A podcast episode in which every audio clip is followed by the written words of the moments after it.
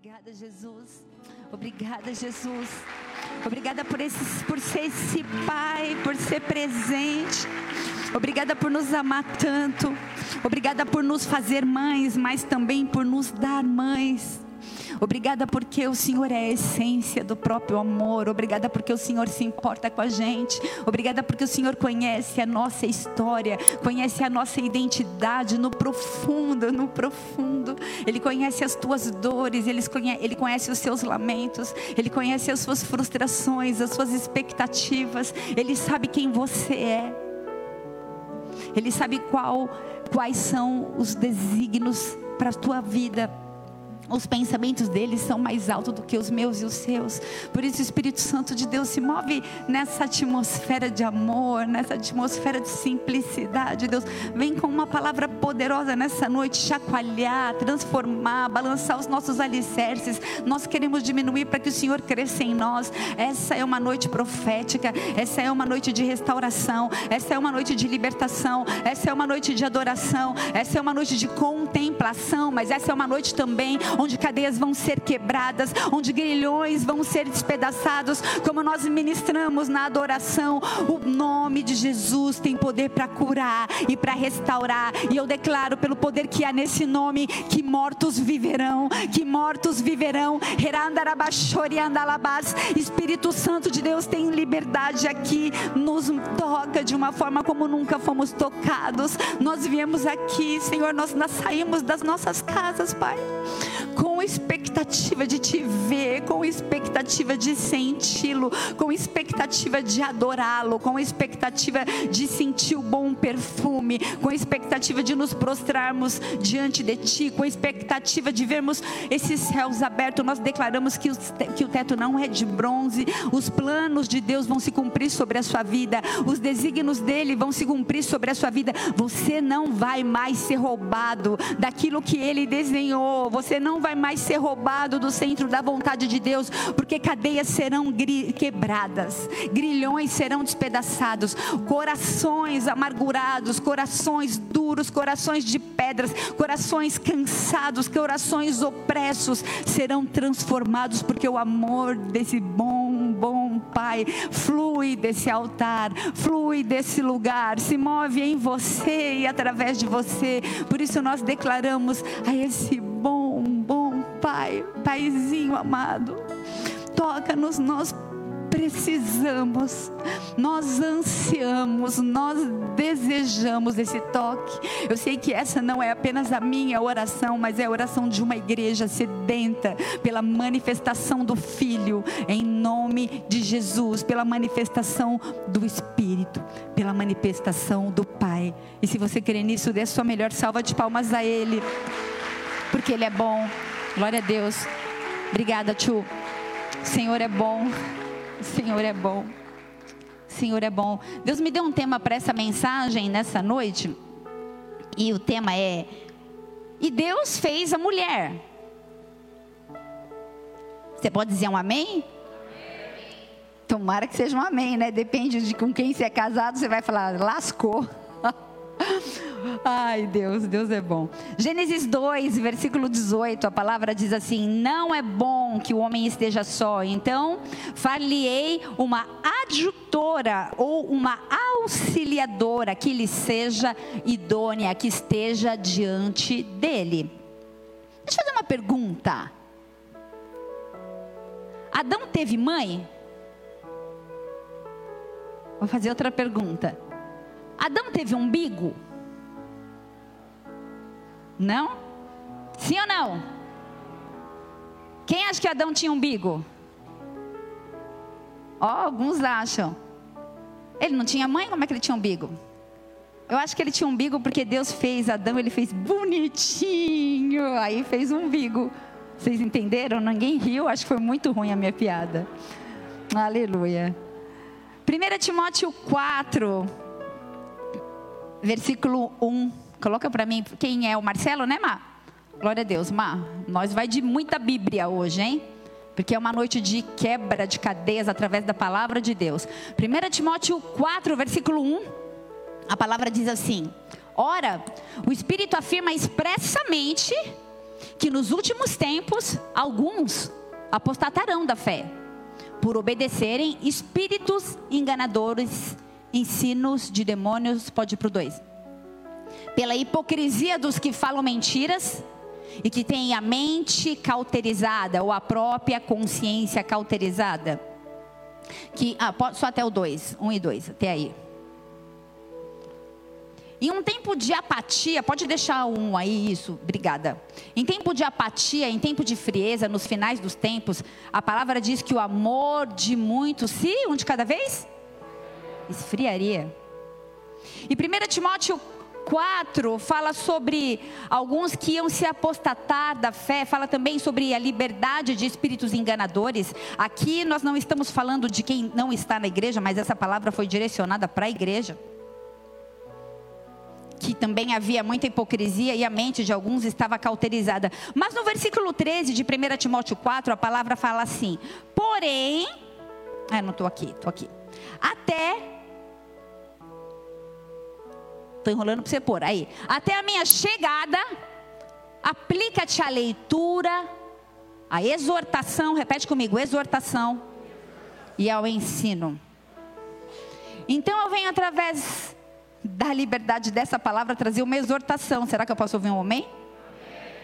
Um chamado de Deus para todos nós, para nós nos posicionarmos quanto homens e quanto mulheres de Deus. E eu tenho estado muito feliz, diga-se de, de passagem, porque nós temos vivido tempo onde nós somos chamados para um novo posicionamento espiritual. Isso tem alegrado meu coração, porque nós temos guerreado mais.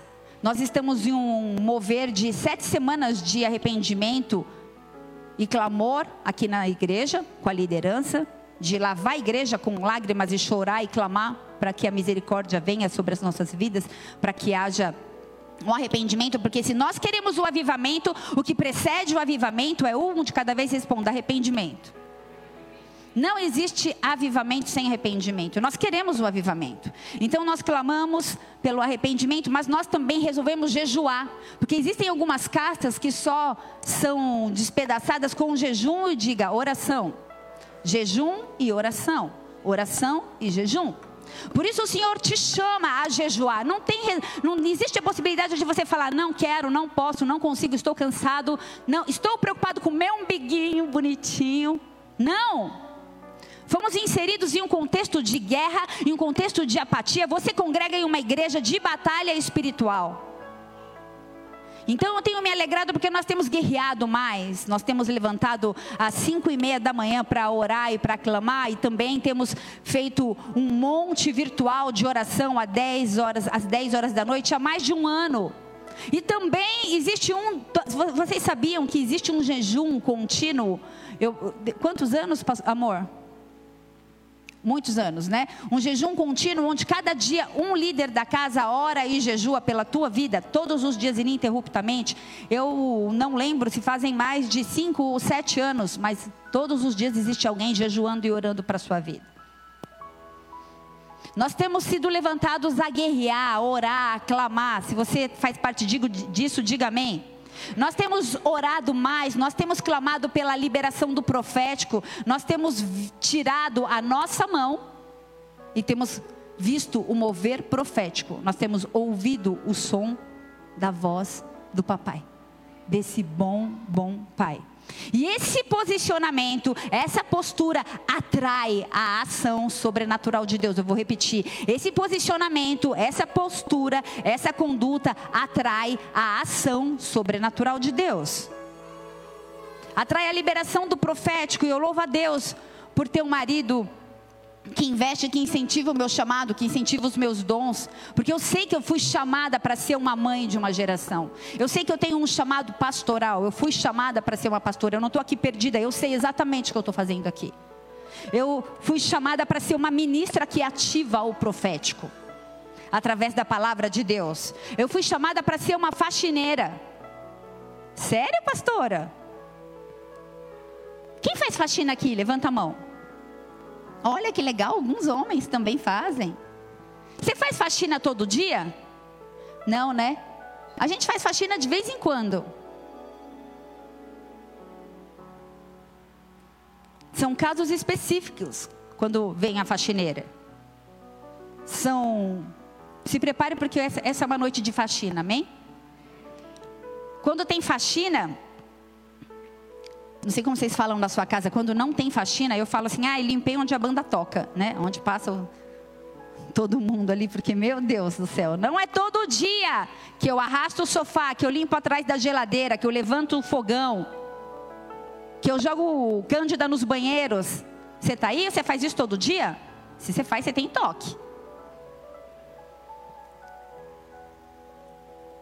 A função da faxina é da mãe, na maioria das vezes.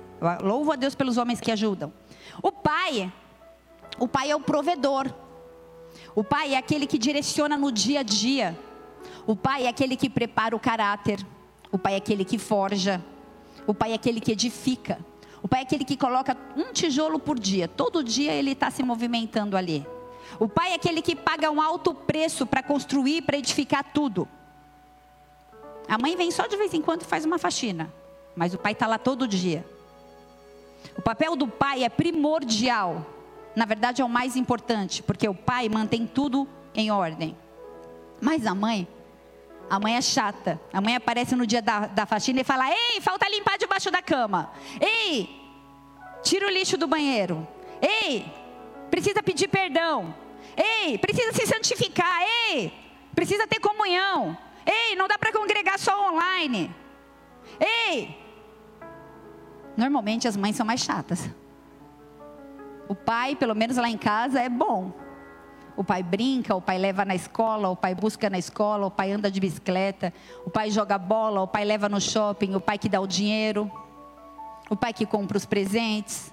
A mãe, já escovou o dente? Arruma sua cama? Tira a lancheira do meio da sala guarda a mochila. O seu tênis não estava aí ontem. Você já fez a lição de casa? Você já leu a Bíblia? Me conta tudo que você leu até agora. Davi de novo não, conta outra história. Já estudou inglês?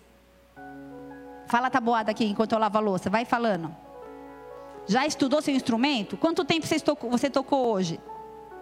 Já tirou os lixos? Ei, a mãe é chata pra caramba. O pai é gente boa. Todo crédito é. Papai! Oi, gente. Nossa, uma cara quando eu chego, não é a mesma festa. Até os cachorros. Quando me vê, já sabe que eu vou jogar água, ele se esconde tudo. O pai uh, pula, pula. Eu falei, eles não fazem isso comigo. Eles comigo faz. Sei lá, dá patinha. Deus fez o homem e a mulher, o homem e a mulher os fez. Com propósitos distintos, com papéis essenciais, como um que complementa o outro. Eu poderia falar nessa noite sobre Maria, Dia das Mães, a mãe de Jesus. Como eu amo ministrar sobre Maria, porque na verdade eu admiro demais aquela garotinha jovem, obediente, cheia de fé, doce, valente, guerreira que teve presente na crucificação do próprio filho. Meu Deus, meu Deus, eu não consigo imaginar quão guerreira foi essa mulher. Poderia falar de Isabel. Isabel não foi egoísta. Isabel esperou a vida inteira para engravidar. Tinha uma palavra de infertilidade. Ela engravidou quando ela estava lá na casa dela, curtindo a gravidez. Que a grávida é bom, né? Porque a gente é mimada. Aí curtindo a gravidez, bate Maria na porta jovenzinha, toda confusa, cheia de hormônios. Ela já estava na menor, recebeu a Maria. Gente, Isabel é top, meu. Acolheu a Maria na própria casa. Eu podia falar de Abigail. Abigail mudou a minha vida. Eu estava na pia lavando louça e eu ouvi uma mensagem. A Regina mandou um áudio no nosso grupo de presbíteras e começou a falar sobre Abigail. E essa palavra foi rema, essa palavra me cortou e a minha vida foi transformada. Porque Abigail tinha um decreto de morte. Davi tinha lançado uma palavra de morte porque ele foi até Nabote pedir suporte. E daí ele falou: Não, que, que Davi, não quero saber, não sei o que lá. Davi ficou irado, mandou 400 homens, um decreto de morte para acabar com tudo. Mas Abigail se levantou como adoradora, como intercessora, e ela falou: Olha, é o meu pecado. Ela não pôs a culpa no marido, ela pediu perdão. Ela preparou uma adoração de sacrifício, diga sacrifício ela preparou uma adoração de sacrifício, ela preparou bolos, ela matou animais, ela levou uvas, uma oferta para 400 homens. Abigail levou. E houve paz, onde já havia cheiro de morte, ia ser tudo aniquilado. Abigail. Abigail mudou uns processos na minha vida. Eu podia falar sobre Esther. Esther foi aquela que disse: se perecer, se perecer, perecia. Eu vou fazer aquilo que tem que ser feito. Podia falar com de Ruth, que olhou para a sogra dela, Noemi, e disse assim: Teu Deus, teu Deus é o meu Deus. E onde quer que fores, irei eu também. Eu quero falar de uma palavra que eu ouvi da vida da minha pastora, que diz que Chuck Pierce esteve lá em São Paulo na sede, e ele ministrou para ela que Chuck Pierce é um profeta de Deus nessa geração, amém, família? E diz que ele falou que as mulheres são a arma surpresa de Deus. As mulheres são a estratégia de Deus para tempos de batalha e de muita apatia espiritual. Abra sua Bíblia em Juízes 4, versículo 4, eu vou falar sobre Débora. Juízes 4, versículo 4 diz assim, eu só vou ler o 4. Débora profetiza, mulher de Lapidote, diga Lapidote. Ela julgava a Israel naquele tempo. Pode ir para o 5 também, Má. E ela atendia debaixo. Olha que, ó que chique ela. Tinha uma sala ar-condicionado. Ela atendia debaixo da palmeira entre Ramá e Betel, na região montanhosa de Efraim. E os filhos de Israel subiam a ela em juízo. Ela não ia atrás dele, eles subiam a ela. Eles a buscavam. Débora era uma profetisa, essa mulher, ela se destacou, ela foi uma arma de guerra naqueles tempos. Ela trabalhava como juíza, ela servia, ela atendia debaixo de uma palmeira. Ela não tinha pompas, ela era uma mulher simples. Ela fazia o que tinha que ser feito. Os filhos de Israel subiam até ela, buscavam ajuda buscava um direcionamento. E aquela mulher ela ficava atendendo na região montanhosa entre Ramá e Betel. Os israelitas novamente, diga novamente, os israelitas novamente ignoraram a lei de Deus e então, por isso eles viviam sobre o domínio opressor do povo cananeu, do inimigo. O rei cananeu era Jabim e seu general era Císera. E havia tanta opressão, havia tanta apatia, havia tanto esfriamento. Você está aí? O responsável da guerra chamava Baraque. Ele era aquele que devia, ele era da tribo de Naphtali, que significa minha luta. Ele era um guerreiro, Baraque era um homem de guerra. Era tempo de ir para a guerra. Existem momentos de recuar, mas existem momentos que a gente tem que pegar a espada, pegar o escudo e avançar. Era tempo de ir para a guerra. Ju, Juízes 4, versículo 8. Débora chegou para ele, então disse: Baraque, vamos comigo. E ele respondeu: Se não for comigo, eu não irei.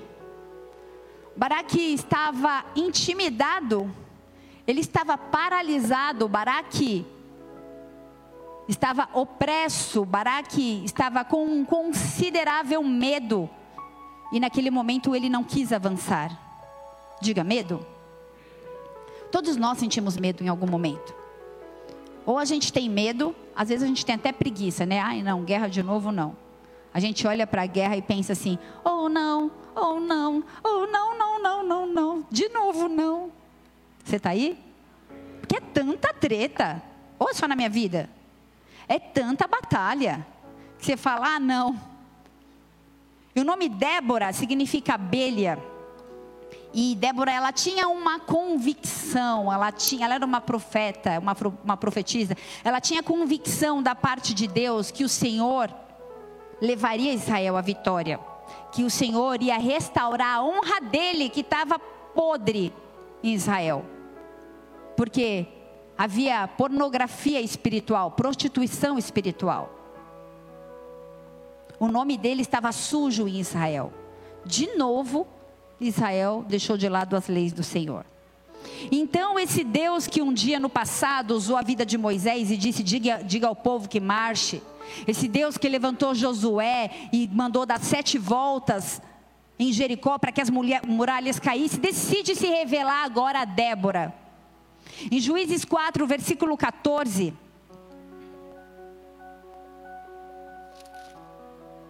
Então disse Débora a Baraque: Dispõe-te, porque esse é o dia que o Senhor entregou a Císera nas suas mãos. Porventura, o Senhor não saiu diante de ti?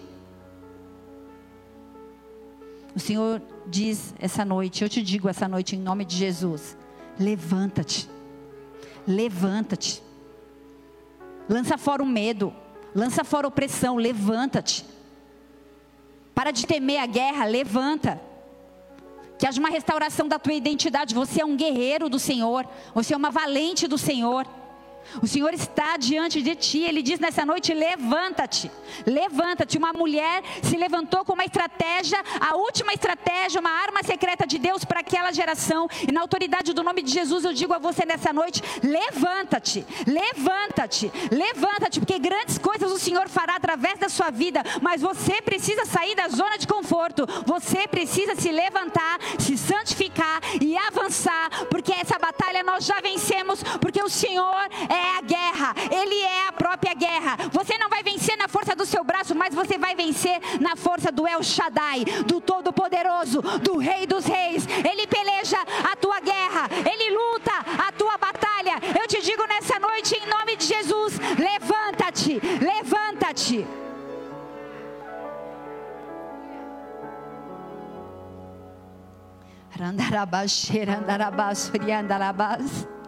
Débora não era solteira, ela tinha um marido. No versículo 4 de Juízes 4 fala: Débora casada com Lapidote. Ela tinha um marido, Lapidote significa tocha. Ela não era casada com qualquer um. O marido dela chamava tocha. E na cultura judaica, a mulher, ela chamava o esposo de meu senhor. Era uma demonstração de respeito, era uma demonstração de submissão. E Débora, a esposa de Lapidote, ela não recebeu nenhum impedimento da parte do seu marido para exercer o tríplice ministério que ela tinha. Ela era profetisa, ela era juíza e ela exercia uma função no exército de Israel. A Bíblia não relatou, mas a palavra diz que ela estava lá no exército. Ela era uma guerreira. Débora teve um destaque não foi porque ela fez um concurso público, mas porque Deus a escolheu. Deus a escolheu, foi uma chamada divina e os seus ouvidos estavam atento atentos à voz desse pai. E por que Deus escolheu uma mulher? Porque essa era a arma surpresa de Deus para aquele momento. O marido dela não era nenhum preguiçoso, pelo contrário, ele era tochas fogo. Lapidote não tentou impedir a esposa dele de exercer a habilidade que Deus deu para ela. Lapidote não tentou impedir a liderança que Deus deu para ela como um dom. Ele foi compreensivo. Provavelmente ele ajudava na administração da casa a sua esposa. Ela tinha um chamado juíza, profetiza e guerreira. O marido não teve inveja do chamado dela. Silvinha, sabe que Deus mandou te falar na hora do louvor? Deus me falou assim: Você é Jael. Toma posse dessa palavra. Você é Jael. E o marido dela não teve ciúmes, ele entendia que ela se movia na política, que ela se movia no militar e no espiritual também. O marido não tinha ciúmes dela do relacionamento dela com Baraque. E nem com os homens do exército. e nem com os filhos na fé que ela tinha. Lapidote era um homem de Deus. E nesse momento, nesse exato momento, meu marido bateu na porta do quarto e falou assim: Meu amor, o almoço está pronto, você quer almoçar agora? E aí eu chorei, porque eu falei: Não, eu estava escrevendo, eu estava nesse exato momento. E aí ele deu um sorriso e fechou a porta do quarto. Ele não ficou bravo porque era dia das mães e a gente tinha que comer. Ele não ficou me apressando para almoçar. Case-se com a pessoa correta. Espere em Deus. Espere em Deus. Porque se você casar errado, você está ferrada, minha irmã. Você vai gastar o joelho até Jesus voltar. Que casou, casou. Aí aliança. A gente vive um tempo onde as pessoas tira aliança, não quero mais. Ai, agora eu quero, tá? Não, me dá aliança de volta. Aliança é eterna.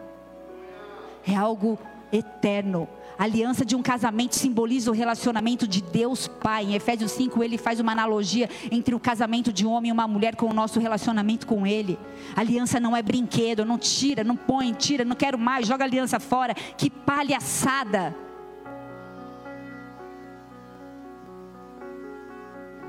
Lapidote significa tocha. E o brilho desse homem, o poder que esse homem tinha, não, não impediu que a esposa dele fosse uma mulher de destaque nas mãos de Deus. Abelha, Débora significa abelha, e ela era uma mulher destemida, era uma mulher determinada. Ela cumpriu o papel de produzir doçura do mel, mesmo que na história dela houvessem alguns ferrões. Baraque, então, o homem que foi levantado para ser o guerreiro do exército de Israel se acovardou. E então disse Deus para aquela profetisa que haveria vitória. Baraque não se acovarde, se levanta. Sabe o que aconteceu? Ela não atropelou Baraque. Ela não atropelou aquele homem. Juízes 4, versículo 3, ela chamou ele para perto. Gabi, Deus te chama para perto nessa noite, filho. Você é um filho. Você é um guerreiro. Deus te chama para perto. E eu te chamo para perto como mãe. Você é meu filho. Você é meu filho.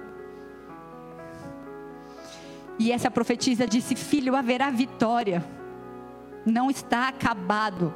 Ainda que o inimigo tentou te oprimir, ainda que o inimigo tentou te falar que não era nada disso. O comandante do exército de Israel estava cansado.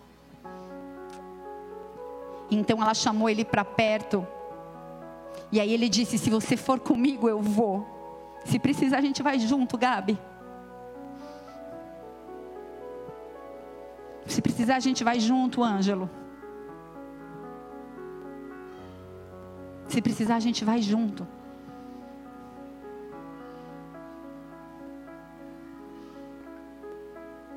Então ele disse, ela disse a ele: Vai, no versículo 6 e 7, vai e leva essa gente que Deus confiou para você, porque muitos estão olhando para você. E eu vou dar um inimigo nas suas mãos. Versículo 7. E aí no versículo 8, ele respondeu assim: Se fores comigo, eu irei. O Senhor levanta Déboras em nosso meio. Senhor, levanta intercessoras em nosso meio. Mulheres que não acusam os seus esposos, mas que oram pelos seus esposos. Que oram pelos seus casamentos. Que oram pelos seus filhos. Que se levantam para a batalha. Reclama, reclama, reclama. Vamos orar às 5 e meia da manhã. Estou tão cansada, não consigo. Tenho enxaqueca, não consigo. Mulheres bananas. Não somos princesinha. Nós somos guerreiras. Nós somos guerreiras. O Senhor nos chamou para guerrear, para avançar. E o inimigo está debaixo do nosso pé. Ele vem por um caminho, mas ele vai voltar por sete. Aqui não, neném. Vem por um caminho e volta em nome de Jesus. Você vai retroceder em nome de Jesus. Nós abençoamos os casamentos. Nós abençoamos os nossos filhos. Nós abençoamos os nossos chamados. Aqui não tem mulher banana. Aqui tem guerreira. Senhor. Para de chorar e pega os instrumentos de guerra que Deus te deu e começa a orar pelo teu casamento, começa a orar pelos teus filhos. Teus filhos estão longe de Deus, levanta e ora. Chora por eles. Intercede diante de Deus e diante de Satanás e fala: vaza daqui. Aqui não, neném. Andarabás, chorando, andarabás. Na sua casa não Mulheres guerreiras, mas mulheres maternais que amam, que cuidam, que se preocupam. Deus levanta mulheres casadas com lapidotes que são tochas. Eu digo para homens nesse momento: vocês são tochas. Vocês são tochas. Vocês são fogo de Deus. Vocês são aqueles que mantêm a chama acesa continuamente no altar. Vocês são fogo consumidor de Deus em vocês e através de vocês. O Senhor levanta lapidotes nessa noite. Homens que são cheios de fogo, cheios de poder, cheios de discernimento, que se movem no profético e no sobrenatural. Lapidote sabia muito bem qual era a identidade dele. Ele não disputava com a esposa dele. Eclesiastes 4, versículo 9 disse assim: Melhor é ser, isso diz o homem mais sábio da Bíblia.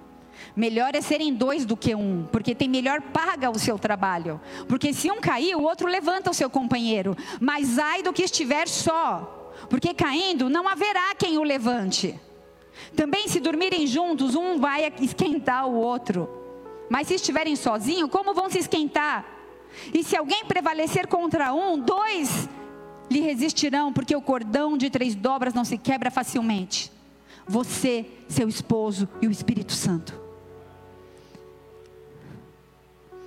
Deus levanta filhas, Deus levanta mães, Deus levanta filhos, Deus levanta pais. Deus levanta guerreiros. Deus levanta guerreiras. Família, hoje é o dia das mães. Feliz dia das mães para gente. E o Senhor manda dizer algo: se você não fala com a tua mãe, isso faz parte da faxina. Se você não fala com a tua mãe, se você está triste, está chateada, fale com ela, honre sua mãe. Respeite sua mãe, valorize. Gente, minha mãe é doidinha de pedra. Como eu tenho aprendido a amá-la, como eu tenho saudades, como eu quero estar com ela.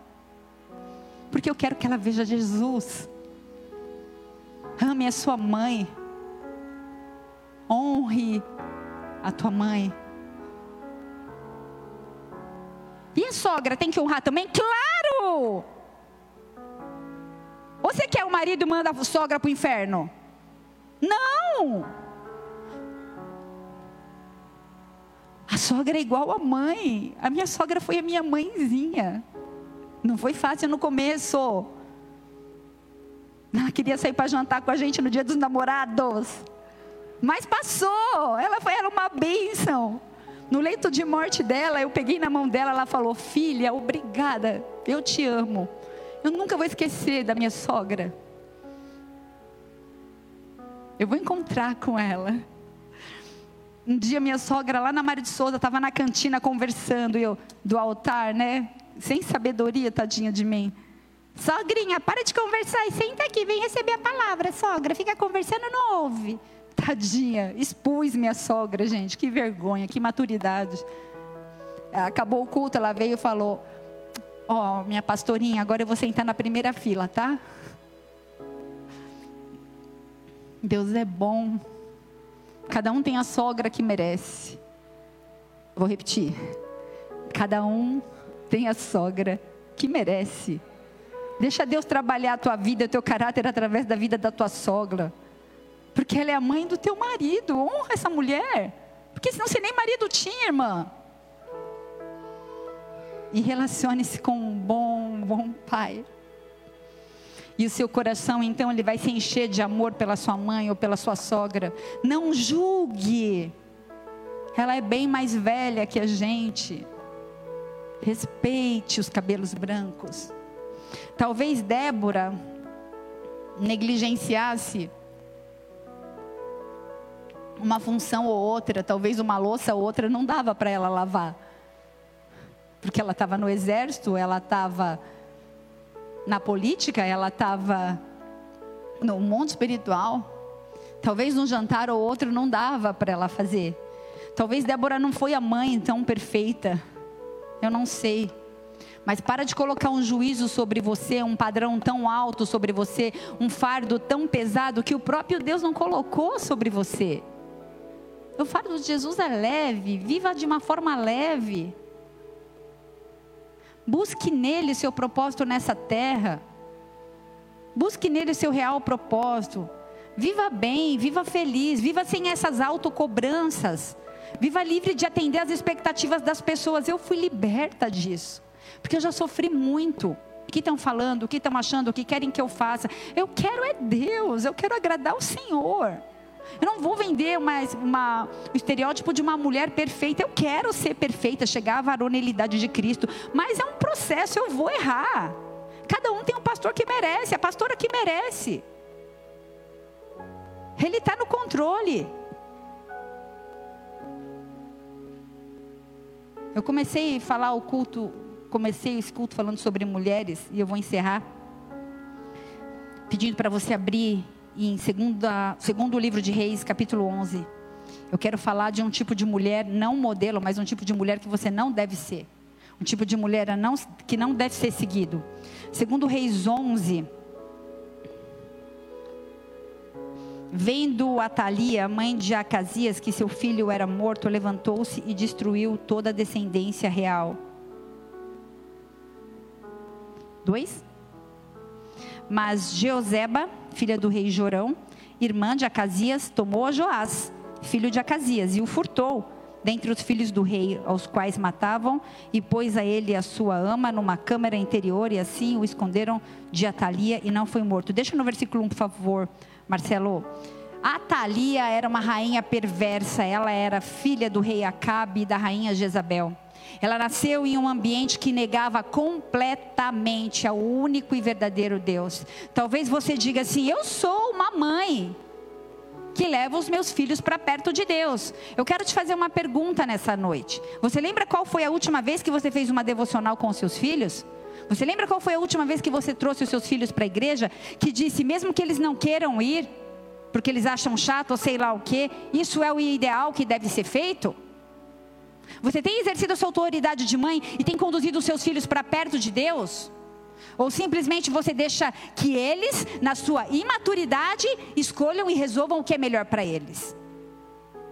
Seguindo o exemplo da mãe, Jezabel, Atalia promoveu culto a Baal. Gente, é burra a bicha, porque ela viu Jezabel morrer. Viu jogar em Jeú, jogou os eunucos jogaram Je, Je, Jezabel pela janela. O carro passou por cima, os cachorros comeram ela. E ela foi seguir o caminho da mãe. Segundo Reis 21, versículo 6. A palavra diz que ela desviou o povo de Judá. Ela desviou o marido de Orão. Ela exerceu uma influência perversa. Ela assassinou os próprios netos, que eram herdeiros legítimos da coroa de Davi. A busca dela era o poder. Sabe aquela mulher que diz: preciso melhorar de vida, custe o que custar? E aí muda para cá, muda para lá, muda de igreja, muda de casa, vende cachorro, vende gato, faz isso, faz aquilo. Essa mulher alcançou o que ela queria. A Thalia reinou por seis anos. A perversidade de, dessa mulher é uma sujeira, uma nódoa nas páginas da história de Israel. A história dessa mulher serve para mostrar para mim e para você que a mulher pode tola, ela derruba a casa dela com a própria mão. Provérbios 14, versículo 11. A sábia edifica, mas a tola destrói com as próprias mãos. O mal cresceu no coração dessa mulher, rainha Thalia. Ela teve todas as oportunidades para se arrepender. Ela viu a mãe passar o que passou. Virou ração. Poxa, não aprendeu a Thalia. Só que Deus tem a arma surpresa. Diga, Jeosaba. Segundo Reis 11, versículo 1. Vendo pois Atalia, mãe de Acasias, que seu filho era morto, levantou-se e destruiu toda a descendência real. Mas Jeozeba, diga Jeozeba, filha do rei Jorão, irmã de Acasias, tomou a Joás, filho de Acasias, e roubou o menino entre os filhos do rei, os quais havia um decreto de morte, pôs esse menino com a sua ama na recâmara e escondeu de Atalia, e assim não mataram. E esteve escondido na casa do Senhor seis anos. E Atalia reinou sobre o país. Esse menino tinha um aninho, o único herdeiro de Davi. Como isso estava acontecendo? A casa de Davi, a tribo de Judá, a descendência que aguardava o Messias, que havia as profecias em Isaías, em Jeremias, em Malaquias, estava à beira da extinção, porque não ia mais existir a raiz de Davi, iam morrer todos. Não precisa abrir Gênesis 3,15 e fala assim: porém, inimizade entre você e a mulher, entre a sua descendência e o descendente dela, este lhe ferirá a cabeça e você o calcanhar. Satanás, ele luta contra as mulheres o tempo todo, ele quer acabar com a nossa raça. A Thalia ia destruir tudo. Todos os herdeiros do trono estavam mortos, menos um. Segundo rei 11, versículo 2 escondeu Joás por seis anos. Então é a esperta Jeoseba, ela foi a guardiã, diga guardiã. O Senhor levanta mulheres nessa noite que são guardiãs da herança, que são guardiãs da promessa. Você vai se levantar e vai ser guardião. Eu e a minha casa serviremos ao Senhor. Você é guardiã dessa promessa. Maldição sem causa não prospera. Seja como Joseba, guardiã da tua casa. O Senhor levanta Josebas nessa noite, mulheres que são guardiões, da, são guardiãs da promessa de Deus em seus lares. Ela pegou o, sobrinho Joás e salvou ele do massacre real que a Thalia promoveu. Escondeu esse menino até o dia que ele pôde ser coroado rei. Jesus, o nosso Messias, ele nasceu na descendência de Judá, cujo descendente foi Joás, que foi salvo por Joseba. Quem é Joseba? Escondidinha lá. Você não precisa ter crachá, só faz o que Deus te mandar fazer aí no secreto, não precisa de tapinha no ombro, não precisa de reconhecimento. O Senhor vem nessa noite levantar mulheres guardiões da, guardiãs da promessa sobre as suas casas, mulheres que vão perseverar sobre a promessa, mulheres que vão quebrar a aliança satânica, mas não vão quebrar a aliança com o Senhor. Haja o que houver, mesmo que você precise sumir de cena por seis anos, faça o que tem que ser feito. Segundo Reis 11, versículo 21. Ele tinha um aninho. Mulheres, cuidem dos bebês que o Senhor entrega nas suas mãos. Esse bebê pode ser um filho, mas pode ser uma ovelhinha que está chegando agora. E você destila fofoca e veneno e mata ela. Contamina. Sabe quem traz contaminação na igreja? Os velhos cheio de rancor, de ira, de juízo próprio, de justiça falsa, manipulada e ferida, que mata os bebezinhos. Cuide dos bebês que o Senhor confiou a você. Seja um líder de célula cheio de amor. Cuide dos filhos que o Senhor te deu. Porque antes de serem seus, eles são do Senhor no capítulo 12, a palavra diz que Joás foi rei com sete anos e ele reinou por 40 anos. E a palavra também diz que ele fez o que era reto aos olhos do Senhor. Ele comandou e supervisionou a restauração da casa de Deus que havia sido negligenciada. Deus tem planos para você, independente do seu sexo, homem ou mulher, Deus tem planos para você como mulher, Deus levanta Déboras que não fogem do chamado, custe o que custar. Pega a espada e vai para a guerra. Deus levanta Jeosaba, Jeosebas, que vão guardar, vão ser guardiães da herança, guardiãs da promessa de Deus.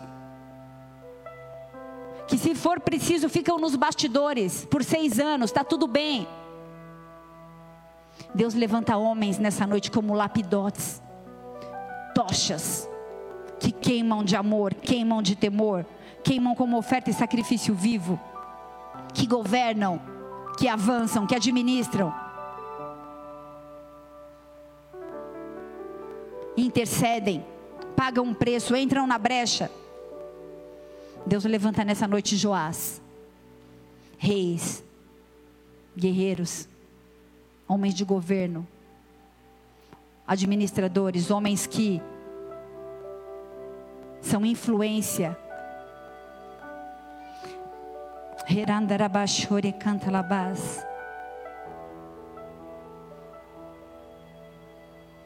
Deus vai restaurar identidades nessa noite. Não importa com qual desses personagens você se identificou. Essa é a faxina.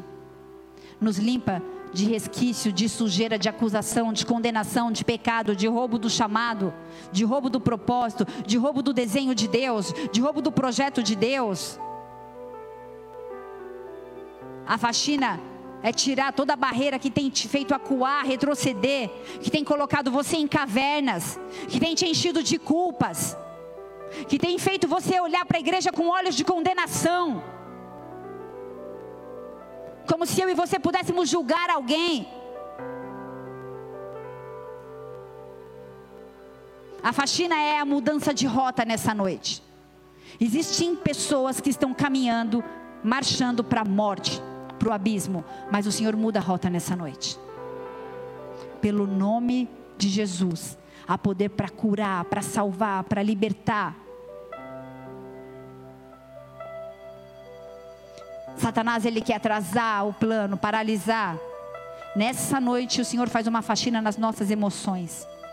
Ele arranca o rancor, ele arranca a raiva, a ira, a justiça própria, o medo, a insegurança. Você sabe em quem você tem crido? E Ele é fiel para completar a boa obra que Ele mesmo começou na sua vida. Os planos dele na sua vida não são frustrados. Você não vai virar motivo de escárnio. Não vai virar. Você é filho. Você é filha. Você é sacerdote. Povo eleito. Raça escolhida. Você tem direito à herança. Existe uma promessa sobre a sua vida, existe um plano. Vai passar a igreja, vai passar. Após uma grande onda, sempre tem uma marolinha a bonança vai vir, o descanso vai chegar, o refrigério vai vir. A semente que você lançou, lançou, você vai colher. Vai vingar. Fecha seus olhos.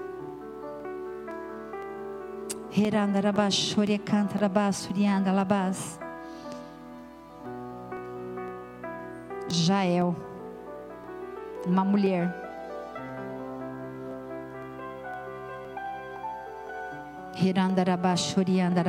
que um rei, um sargento de guerra que conduzia o exército. Deus vai fazer com que Jael entregue o inimigo na mão de Baraque. E ela enfia uma espada na barriga daquele homem, do inimigo de Císera. Císera vai morrer nessa noite tudo aquilo que tem se levantado para te confrontar, para te paralisar. Feche seus olhos. Eu quero terminar esse culto pedindo para que você faça uma reflexão. Apesar de tudo, apesar de Joaba ter uma promessa, ser uma guardiã, a história de Joás não acabou bem. Ele fez grandes coisas.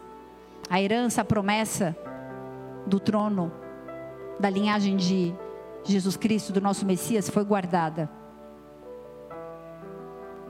Ele viveu milagres, ele viveu li livramento, mas o coração desse homem se endureceu. Eu quero falar nessa noite com pessoas que têm endurecido seus corações.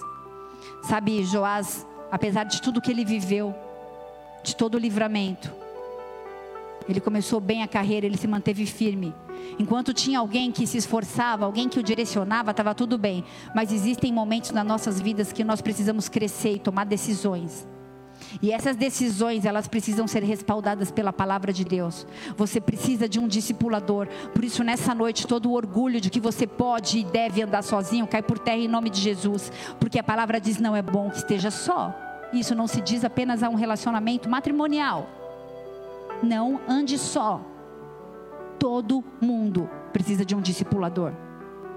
Apenas os orgulhosos não. O orgulho, a altivez de espírito precede a queda. Não ande sozinho. Não ande sozinha. Envolva-se em uma célula, envolva-se em um ministério. Por isso, essa é a visão dessa igreja. Por isso, esse é o desenho que Deus deu para o apóstolo Rina. Nós não estamos brincando de célula, de igreja, de ministério. Nós estamos cumprindo o chamado de Deus para aperfeiçoar, forjar homens e mulheres para a batalha, para que a gente não fique como 1 Timóteo 4:1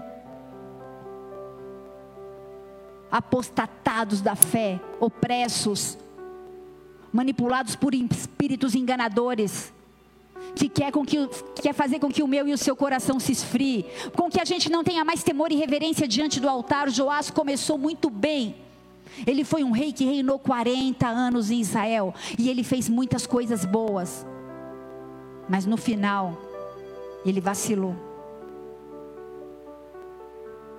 Ele não obedeceu mais, ele achou que ele não precisava mais de mentores e ele se tornou independente. E ele foi morto pelos seus próprios servos, derrotado pelos sírios. Eu quero fazer um apelo nessa noite.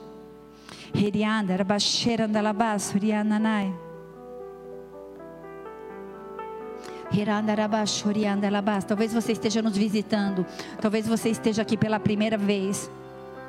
Talvez essa palavra tenha feito sentido quanto à sua identidade de filha, de filho. Talvez você tenha entendido e discernido o chamado e o desenho de Deus para você. Talvez você tinha, tenha recebido uma revelação desse Deus de amor, desse bom, bom Pai.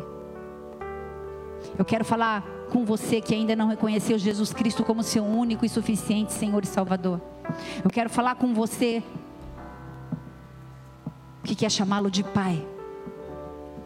Se essa palavra fez sentido para você, levante suas mãos aí no seu lugar. Eu quero orar pela sua vida. Repete comigo, diga: Pai, nessa noite, na autoridade do nome do teu filho Jesus Cristo, eu quero declarar que eu reconheço Jesus como meu único e suficiente Senhor e Salvador. Escreve meu nome no livro da vida, muda minha história, muda minha sorte, conecta meu coração ao teu. Eu quero ser obediente, eu quero cumprir o propósito. Eis-me aqui, conta comigo. Em nome de Jesus, eu quero ser a resposta para essa geração, para minha casa, para minha família. Eu quero ser o guardião das promessas do Senhor. E eu declaro que eu e minha casa, eu e toda a minha casa, serviremos ao Senhor. Em nome de Jesus, se você crê nisso, dê sua melhor salva de palmas a Ele, porque Ele é bom. Porque Ele é bom, porque Ele é bom, porque Ele é bom, porque Ele é bom, porque Ele é bom. Lapidote era fogo. Ele não precisou aparecer, ele entendeu a sua, sua chamada. Eu quero fazer um apelo agora acerca de identidade para você que já caminha conosco, para você que já conhece Jesus Cristo como seu Senhor e Salvador, para você que lançou fora a tua espada, para você que abandonou o seu escudo, para você que está andando com uma armadura furada, para você que está com as calças caindo porque deixou de lado o cinturão da mentira, o cinturão da verdade, para você que fez uma aliança com a mentira. O Senhor quebra toda aliança satânica com o pai Satanás nessa noite através da sua vida, onde você deu legalidade mentindo. Caia por terra toda mentira. Eu não posso orar para que caia por terra mentira. Você precisa se arrepender, pedir perdão. Deus me perdoa porque eu menti, me perdoa porque eu manipulei. Porque não é algo que eu possa fazer por você, mas isso é de dentro para fora. Quer avivamento? Quer fogo? Precisa ter quebrantamento. Precisa ter arrependimento. Lapidote entendeu o propósito dele. Débora entendeu. Promoveu unidade, foi uma mãe. Josaba foi guardiã da promessa. E você? Quem é você? Quem é você no reino de Deus? Qual é o teu plano? Qual é plano de Deus?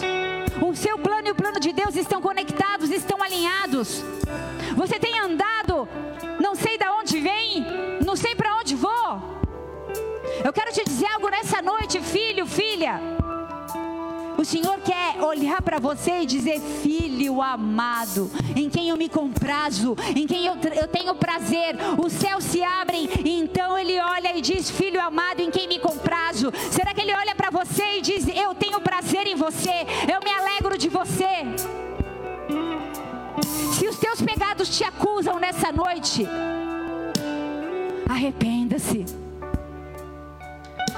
Você está à distância de uma oração para viver o sobrenatural de Deus. E essa oração nasce no teu coração, nasce no teu profundo, nasce no teu desejo de quebrantamento, de querer ser parecido com Ele. Vem com quebrantamento sobre as nossas vidas, Pai, porque nós sabemos que somos chamados para a guerra mas nós nos arrependemos das nossas mazelas, das nossas más obras, da fofoca, da intriga, da inveja, da comparação, da nossa boca que amaldiçoa. Nós pedimos perdão por não nos submetermos aos teus propósitos. Nós pedimos perdão porque nós queremos tomar atalhos. Nós pedimos perdão porque não, nós, nós não nos submetemos às autoridades que nos são impostas. Nós pedimos perdão pela nossa altivez de espírito. Somos orgulhosos, nós julgamos, nós sentenciamos, nós temos opinião sobre a vida de todo mundo. Vem restaurar a tua noiva nessa noite, Deus, a começar em mim, a começar em nós.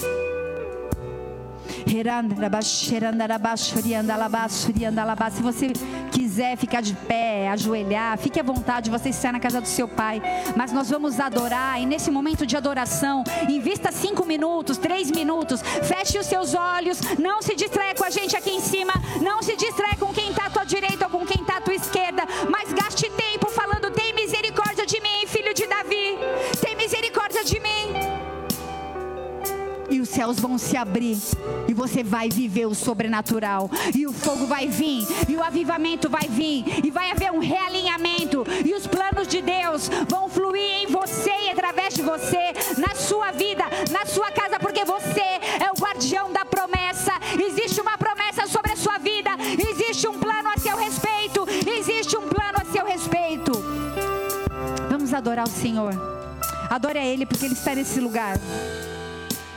Aleluia.